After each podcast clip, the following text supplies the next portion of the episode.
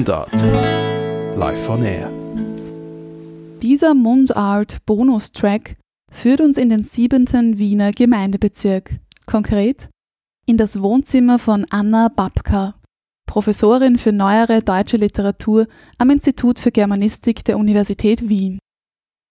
Im zweiten Teil der Poetry Slam Reportage habe ich mit ihr über Slam Poetry als literarisches Format, über Einflüsse und verwandte Formen wie Jazz, Hip-Hop und Rap gesprochen und wir haben gemeinsam den neunten Uni Wien Poetry Slam zum Thema Wahlfreiheit Revue passieren lassen. Abseits des Themas Poetry Slam sprechen wir nun über ihr vielfältiges sprachliches Repertoire. Warum fühlt, denkt, ist sowohl mit einem als auch mit Doppel-S und spricht Anna Babka anders, sobald sie die italienische Grenze passiert und den ersten Kaffee trinkt. Wir erfahren mehr über verbale Umarmungen, das liebevolle und intensive Verhältnis zwischen ihr und dem Wiener Dialekt und über ihr, so wie sie es nennt, ganzes erstes Leben in Simmering. Und abschließend fragen wir uns, ob die Standardsprache, das Hochdeutsche, tatsächlich Denkprozesse ermöglicht, die sonst nicht denkbar wären. Nochmals herzlich willkommen, Anna Babka. Wenn wir jetzt an deine Studienzeit zurückdenken, du hast vergleichende Literaturwissenschaft und Germanistik hauptsächlich mhm. an der mhm. Universität Wien studiert. Was fällt dir als erstes ein? Ein, ein Schlagwort, wenn du an deine Studienzeit zurückdenkst? Neue Horizonte. Was war so deine Sichtweise, als du an die Uni gekommen bist? Ich habe mir ganz viel vorgestellt. Ich habe am zweiten Bildungsweg die Matura gemacht und mit dem Ziel zu studieren. Und für mich war alles offen, alles neu und ich war wahnsinnig neugierig und habe mir gewünscht, dass ich so viel wie möglich lernen kann, an mir arbeiten kann, meine Sprachkompetenzen einbringen kann. Das war ja auch ein Grund, nicht zuletzt ähm, Komparatistik zu studieren, dass ich im Zuge meines Studiums reisen kann. Also es war die Verheißung eines aufregenden, lustvollen Lebens. Lebensabschnitts. Lebensabschnitts, ja. Mhm. Und wie war es dann wirklich? Das war's. Das war sicher die schönste und aufregendste Zeit in meinem Leben. Also ich habe das dann doch länger gemacht, weil ich ein Doktorat angeschlossen habe, aufgrund meiner politischen Tätigkeiten schon damals als Studienrichtungsvertreterin und als Bezieherin eines Selbsterhalterstipendiums konnte ich meine Studienzeiten jeweils um ein Jahr verlängern und insgesamt habe ich dann neun Jahre studiert und das waren unglaubliche neun Jahre. Ich habe ganz viele Stipendien gehabt im Ausland vom, vom dritten Semester an. Also für mich war das äh, so im Kontrast zu meiner Herkunft, eine sehr enge, bildungsferne Herkunft, das unglaubliche Neue und andere. Und inwieweit ist das Studieren im Jahr 2019 anders als zu deiner Studienzeit? wie lange, wie lange ist das jetzt circa her? Zehn Jahre, 15 ich Jahre? Ich habe 89 zu studieren begonnen. Also es ist bisschen länger. 30 Jahre her. Genau. Ähm, das war ganz anders, war viel freier. Es gab ja noch nicht den, diese Bologna-Architektur. Wir konnten überhaupt als Komparatistinnen, wir haben ja einen Studienversuch damals noch studiert, was hieß, dass man die mehr als die Hälfte von anderen Disziplinen reinholen musste. Es war grundlegend transdisziplinär, dieses Studium äh, extrem theorieaffin, weil Literaturtheorie ein Teil des Studienplans war.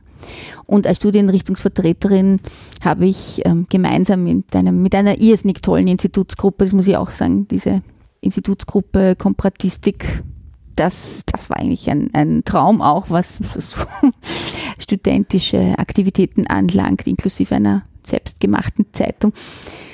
Also wir haben auch aus ähm, dem näheren und ferneren Inland uns die besten Leute hergeholt, weil wir viel zu wenige hatten. Und wir haben dann wirklich also sehr viel Theorie uns reingeholt. Das hat uns alle interessiert.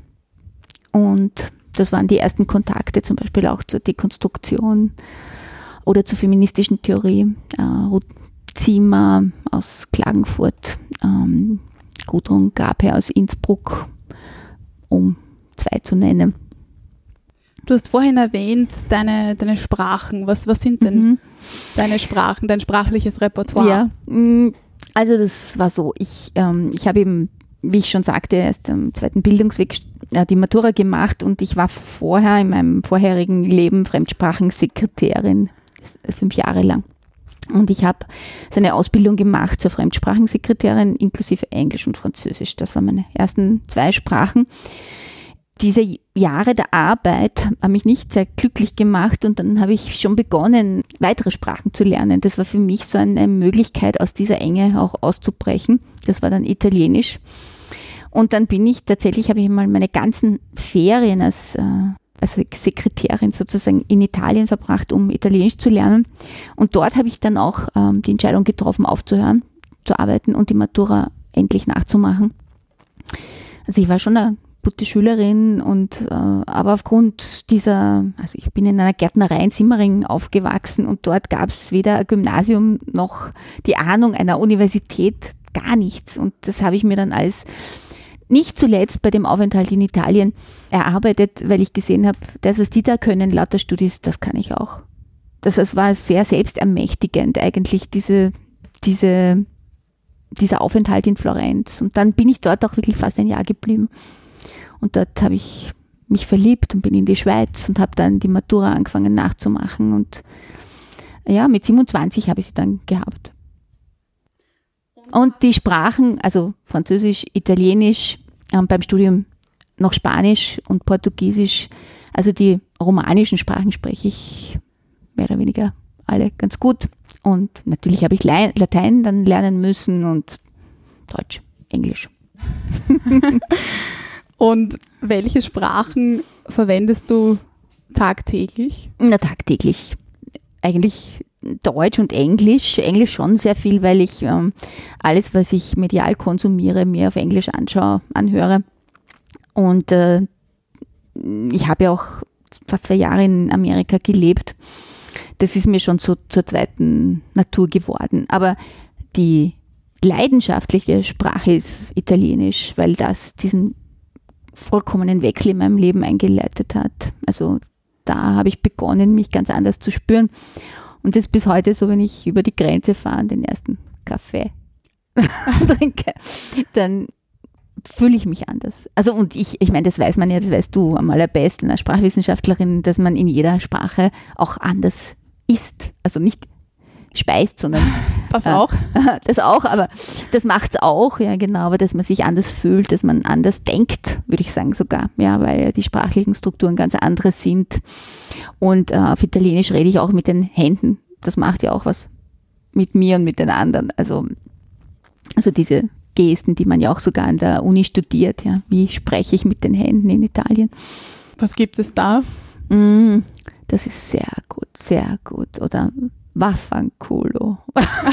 also, man, das, also diese ganzen Schimpfworte, ähm, die aber in Italien anders klingen als im, im, Deutschen. Ja. Also das sagt man schneller mal so, da hört man auf der Straße oder non mi rompere le palle.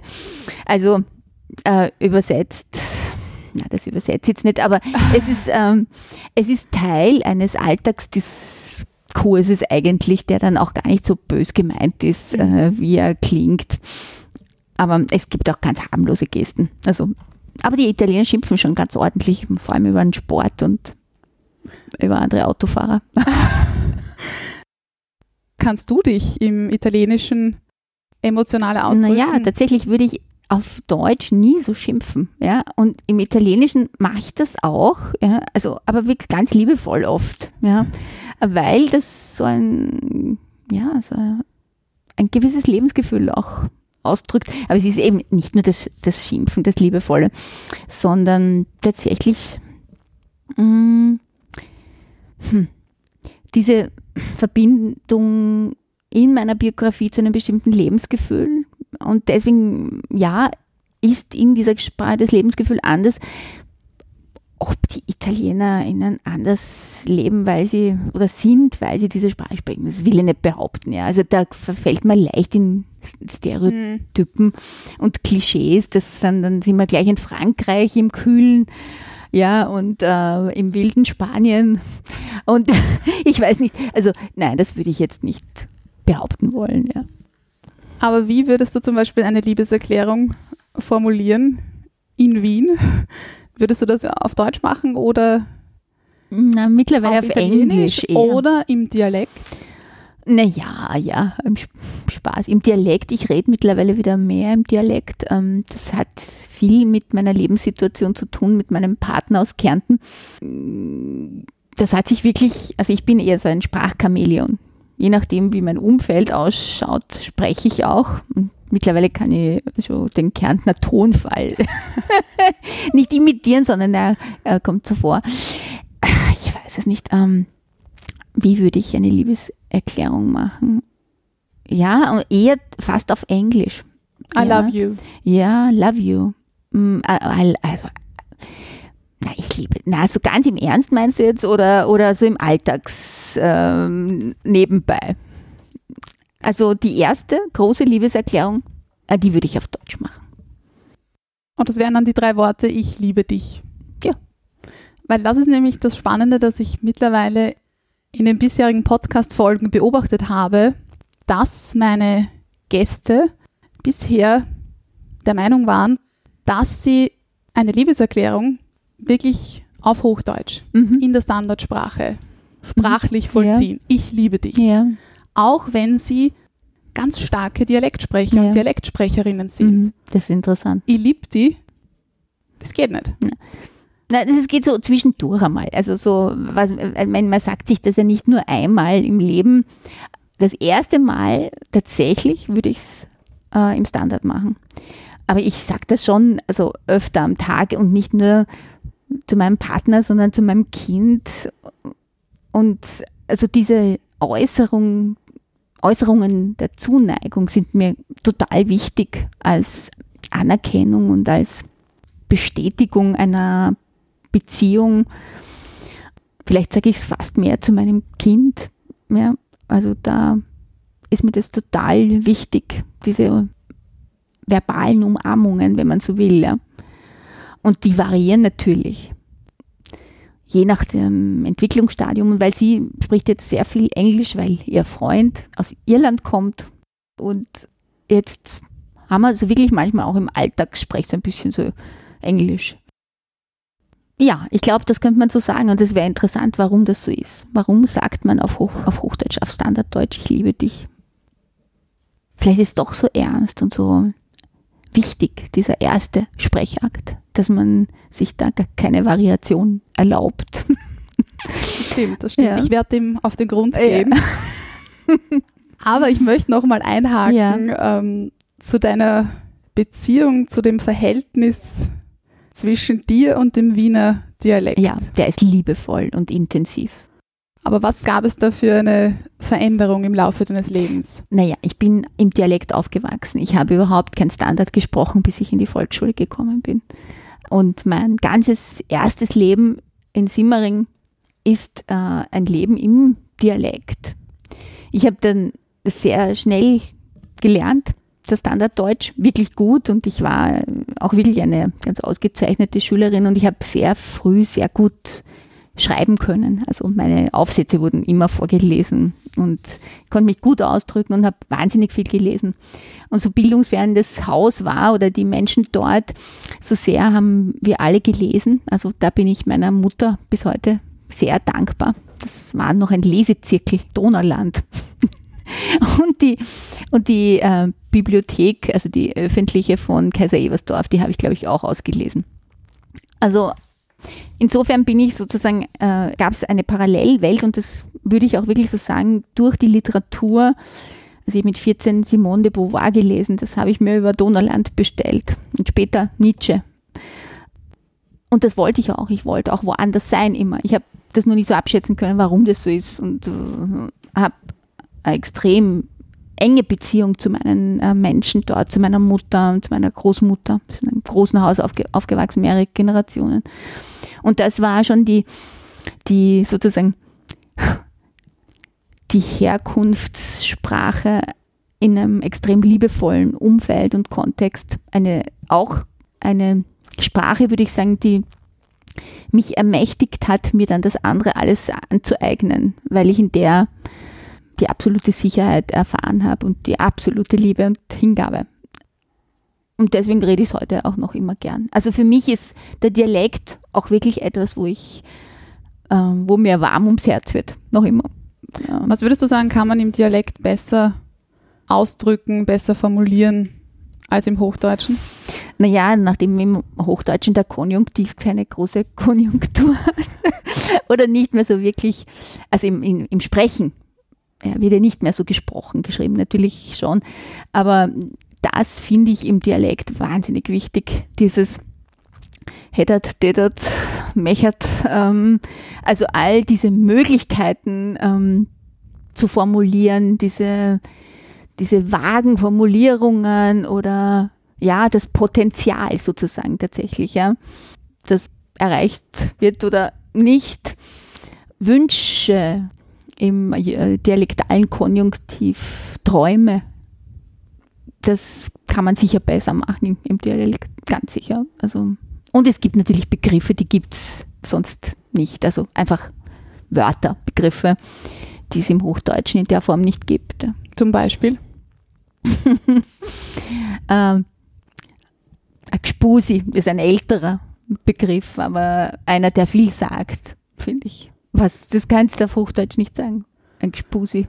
Eine Affäre? Affäre? Nein. Das, das zu Nein, viel zu technisch.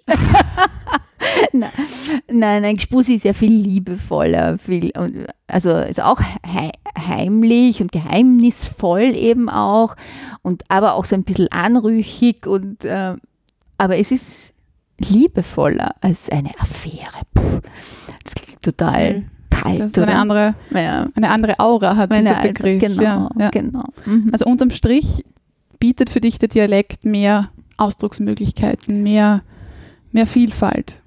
Oder es, es berührt andere, auf andere der e Seiten. Auf der Ebene der gesprochenen Sprache würde ich sagen, im Alltag ja.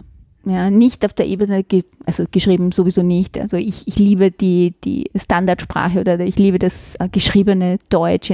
Ich glaube, dass die deutsche Sprache eine ganz machtvolle, bezaubernde ist mit einer unglaublichen Geschichte eben, einer unglaublichen Philosophiegeschichte auch. Das ist alles eingeschrieben ins Deutsche ähm, und ich brauche diese Schriftsprache und dann auch natürlich die gesprochene Sprache in bestimmten Kontexten. Mir ist schon wichtig, dass meine Studis sich auch in der Standardsprache ausdrücken können. Ja, also das ermöglicht Denkprozesse, die sonst nicht denkbar wären. Meinst du? Mhm. Findest Das du, dass man sich im Dialekt nicht genauso gut, nicht genauso präzise und eloquent ausdrücken kann und einen wissenschaftlichen Sachverhalt Mhm. genauso gut auf den Punkt bringen kann wie im Hochdeutschen? Naja, also das Problem, ich merke, dass es ist, es wäre sehr ungerecht und vielleicht auch arrogant zu sagen, dass warum bestehe ich darauf, dass sie dann doch in der Lage sind, bestimmte Sachverhalte im Standard zu formulieren, weil äh, bestimmte Terminologien zum Dialekt nicht passen. Ja? Also ich tue mir schon schwer, ein bisschen über Derrida, Butler, Foucault zu reden im Rahmen eines dialektalen Sprachsettings. Ja? Also es klingt zumindest, es klingt ein wenig seltsam, ja, und äh, da sind mir präzise Wendungen schon wichtig. Ja, also und ich merke schon, dass dann, das wird also ein bisschen so ein bisschen Salopp. da, salopp dahergeredet. Und jetzt kann es natürlich Kontexte geben und da ermutige ich Sie auch, Sie sollen ja auch in Ihrem Alltag äh, über diese Theorien sprechen und sie diskutieren und dann sollen sie es auch gerne im Dialekt machen. Ja, also ist ja ganz wichtig, dass man etwas in, in die Alltagssprache transformieren kann. Ja. Also High Theory Wissenschaftskommunikation. Wissenschaftskommunikation ist, ist im Alltag total wichtig und dazu ermutige ich sie auch total. Aber äh, ja, ich denke, eine Germanistin und ich arbeite an der Germanistik muss in der Lage sein, eine fehlerfrei, also wirklich fehlerfrei und mit den richtigen Fällen und Endungen äh, Sachverhalte darzulegen. Das ist nämlich spannend, weil in meinem Dissertationsprojekt geht es genau darum. Aha, es geht um den spannend. Sprachgebrauch von Studierenden. Okay. Studierende geben Auskunft nach deren Selbsteinschätzung in einem Online-Fragebogen über deren Sprachverwendung an der Universität. Das heißt, wie sprechen Sie mit Lehrenden, Mhm. wie sprechen Sie mit Studierenden in ganz unterschiedlichen Kontexten der Lehre, sei es jetzt bei einer Präsentation, bei einer Gruppenarbeit, bei einer Diskussion. Wie verwenden Sie da die deutsche Sprache? Konkret, wie verwenden Sie oder wie, wie soll ich sagen, wie verorten Sie sich sprachlich in diesem Dialektstandard-Kontinuum? Mhm. Und deswegen meine Frage an dich, wie geht es denn deiner Ansicht nach deinen Studierenden in deinen Lehrveranstaltungen? Ist der Dialekt oder Dialekt ist immer so, ach, an der Uni, Dialekt ist immer so ein, so ein, das ist das eine Extrem. Hier ist Hochdeutsch und hier ist Dialekt. Also das sind die Extrempole. Aber sprechen wir vielleicht vom Standard, vom, Mhm. vom Hochdeutschen und Mhm. vom Non-Standard. Also alles, was, ich möchte nicht sagen vom Standard abweicht, weil das ist auch wieder so wertend, aber alles, was nicht Standard Mhm. ist. Mhm. Wie, wie geht es den Studierenden glaub, denn? Denen geht es ganz gut und es ist nicht so, dass ich nicht auch im Dialekt oder in Mischformen mit denen spreche. Also in meinen Vorlesungen, ähm, in den Diskussionen, aber auch in anekdotischen Beiträgen, in, äh, bei, bei Witzchen. Also natürlich, ich mache das ganz offensiv sogar, spreche ich auch. Also diese Mischform. Es ist dann nicht der Dialekt, den ich mit meinen Verwandten in Simmering spreche. Ja? Aber es, äh, also ich meine, die Uni Wien, so kommt es mir vor, ich habe das nicht empirisch überprüft und speziell die Germanistik und ihre, ja, also die Vertreterinnen der Germanistik sprechen eine Mischform im Alltag, ja, auch in der alltäglichen Kommunikation. Wir sprechen nicht alle einfach Standard miteinander. Ich finde das ehrlich gesagt auch total langweilig, ja. Also nein, ich bin da eh ganz offensiv, auch in meinem eigenen Sprachverhalten. Aber bei Präsentationen, wenn es um präzise Darlegung eines meist theoretisch grundierten äh, Problems geht, dann möchte ich, dass das äh, im Standard passiert. Dass sie diese Kompetenz auch haben. Ja? Also das ist einfach ein Erwerb einer Kompetenz und da möchte ich, also und ich bin da nicht so böse und sage, äh, also ich sehe es und höre es und ich würde das auch gar nicht vor am Publikum machen. Ich würde dann nachher ein Gespräch führen, dass man diesen Aspekt noch ein bisschen anschaut und da an sich arbeitet. Ja. Aber das ist schon auch wichtig. Also, für, für, also in Österreich ist, ist, redet man ja eh in Mischformen. Ja. Aber es gibt bestimmte Momente, egal in welchen Situationen, wo es notwendig ist, dass man das auch kann. Ich genau, das hat sich auch in meiner, meiner Diplomarbeit gezeigt. Da habe ich mich schon mit dem Thema beschäftigt, dass es wirklich eindeutig Kontexte gibt, wie zum Beispiel eine Präsentation. Ja. Da, gibt es, da gibt es keinen Kompromiss, die wird und man verlangt auch, Genau. dass die im Standard Ja. auf Hochdeutsch gehalten Ja. wird. Das heißt, das Hochdeutsche wird auch mit Professionalität verknüpft, Ja, aber auch mit Respekt und Höflichkeit.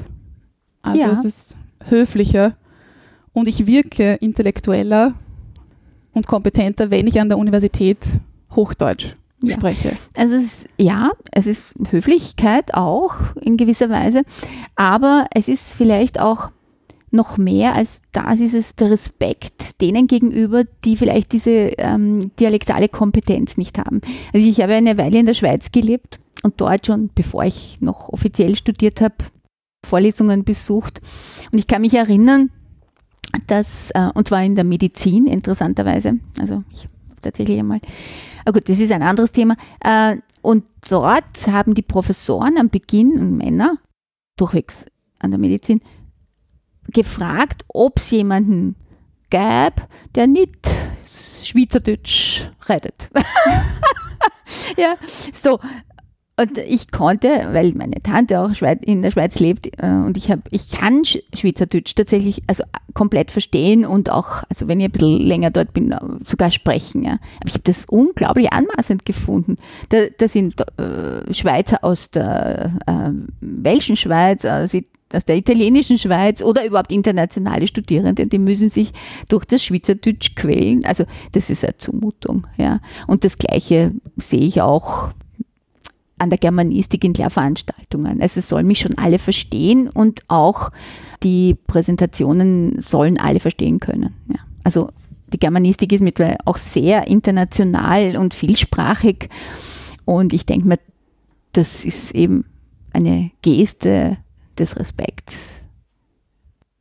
In meiner Diplomarbeit hat sich auch gezeigt, dass vor allem Studierende aus dem Bundesland Oberösterreich, Aha. dass Mhm. diese sehr, wie sollen wir es nennen, sagen wir mal dialektloyal sind. Das Mhm. heißt, sie sind gegenüber des Dialekts sehr locker eingestellt und sie verwenden dialektale Äußerungen auch durchaus im Kontext der Lehre. Kannst du da diesbezüglich etwas Nein, sagen das- das, in Bezug das auf Bundesländer. Nein, oder das nein. kann man Also schwer? das würde ich auch nicht wollen, weil das äh, ist eine Unterstellung. Ich habe das nicht empirisch überprüft und nein, das, also was mir auffällt, ist zum Beispiel, dass in Bundesländern, wo die Abweichung zur Stand, zum Standarddeutsch wie Vorarlberg und ich sage mal mal so Teile des Südburgenlands, aber das eher off-record, ja, ähm, dass dann besonders Standard gesprochen wird. Also wo ich das dann gar nicht mehr höre, weil der, der Zwang zum Standard so groß ist und das Stigma so hoch ist, also während das äh, Oberösterreichische so nah sozusagen am, also so am Wienerischen oder äh, es ist, es, da gibt ja auch Hierarchien. Was darf man denn jetzt eigentlich reden und was nicht? Ja. Und worüber lächelt man eher? oder Studierende aus Vorarlberg? Ja. Und die äh, scheuen sich oft, ähm, ihr, ihr nicht bayerisch sozusagen ähm, äh, zu verraten. Ja. Das Alemannische lassen sie raushängen Hm. und äh, verbergen es im Standard. Das ist, das ist eigentlich das Auffälligste, muss Mhm. ich sagen, was mir so untergekommen ist. Ja. Um nun jetzt wieder Ja. an, an deine verschiedenen Universitäten zurückzukommen, denn du hast an der Universität in Wien, Mhm. in Lausanne, Lausanne, Lausanne. Ja, in der Schweiz. Ja. in der Schweiz und in. Paris Mhm. studiert. Noch ganz kurz dazu, worin unterscheiden sich diese Unis, diese Forschungseinrichtungen? Was, was hast du da erlebt? Nur ganz grob Unterschiede und Gemeinsamkeiten zu Wien, zu Österreich an sich. Mhm.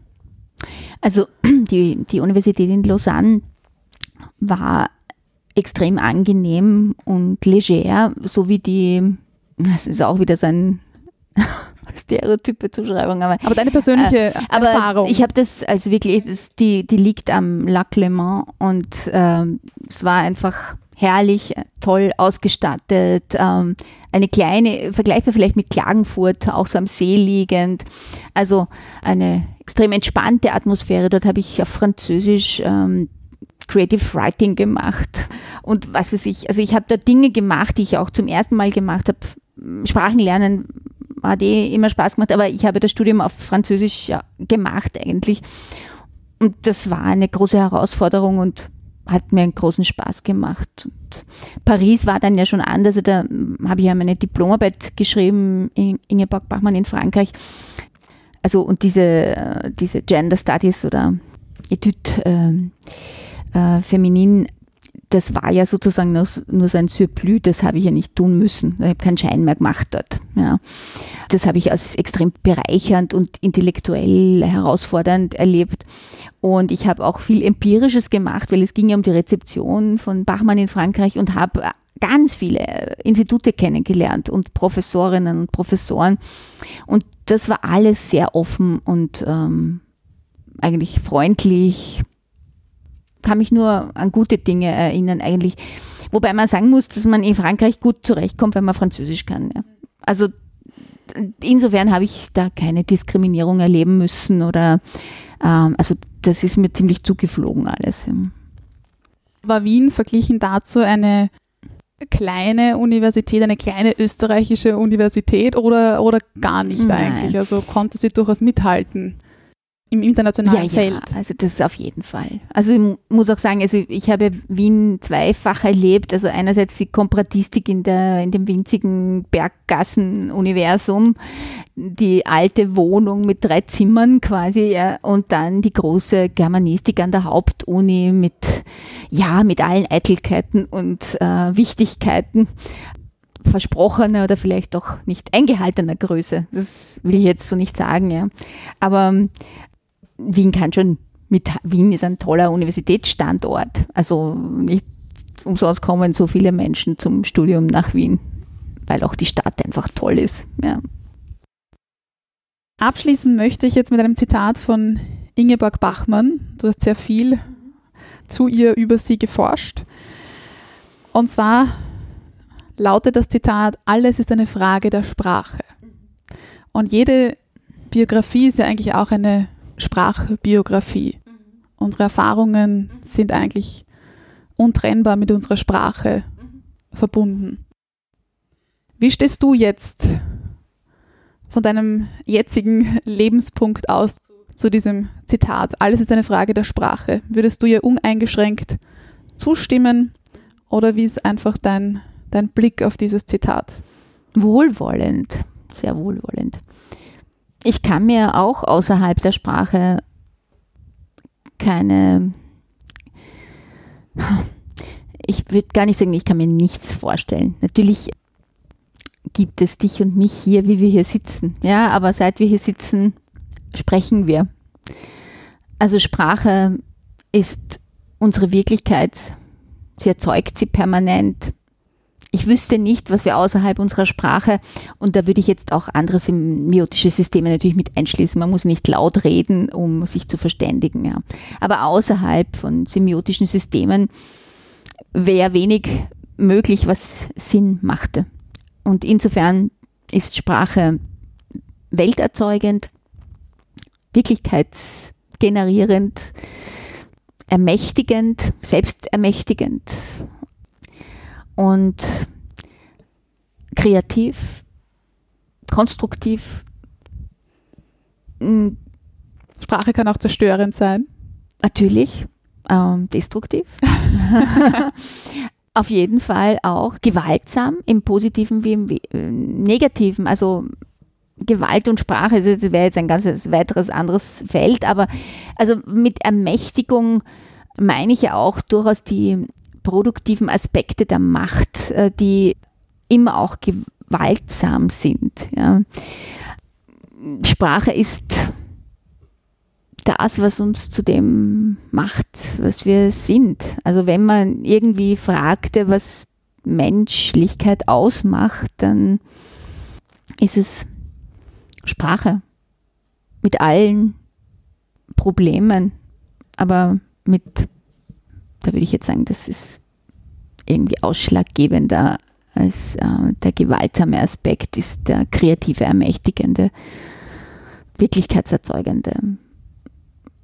Und wir haben dadurch, dass Sprache Wirklichkeit erzeugt, auch die Möglichkeit, das, was ist, zu beeinspruchen und zu verändern.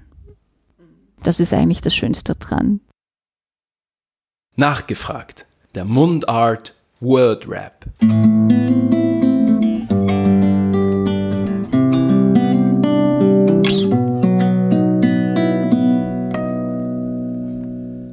Poesie ist für mich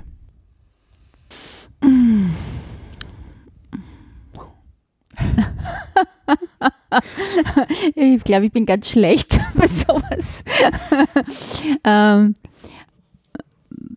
Poesie ist für mich, ähm, ich, ich versuche nicht banal zu sein.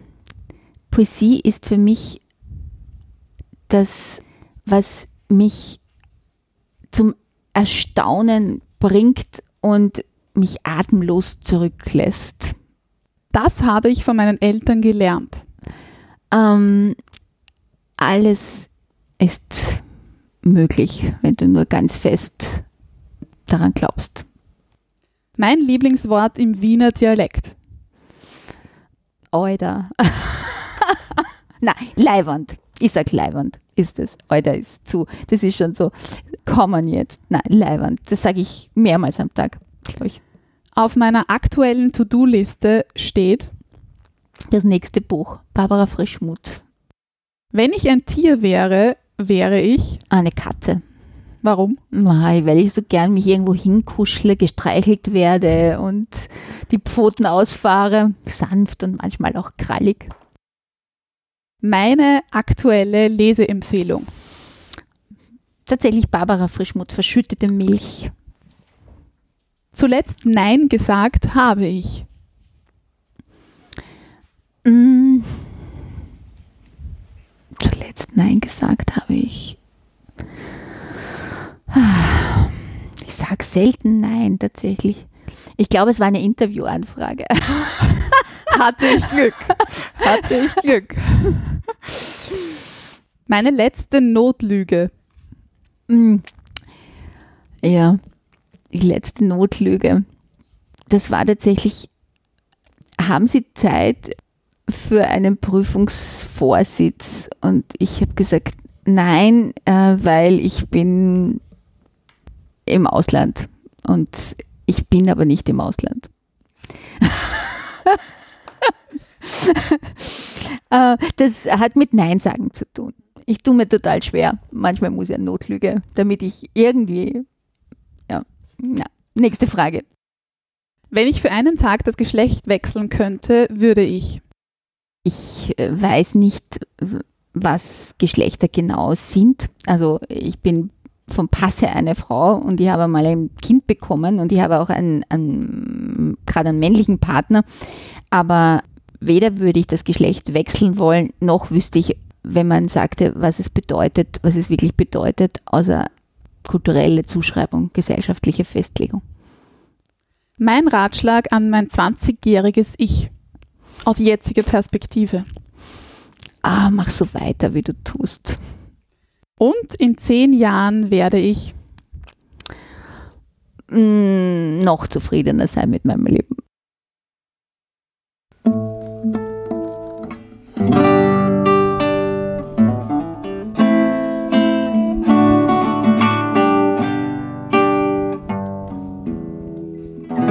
Mundart, der Podcast für Sprachkünstler.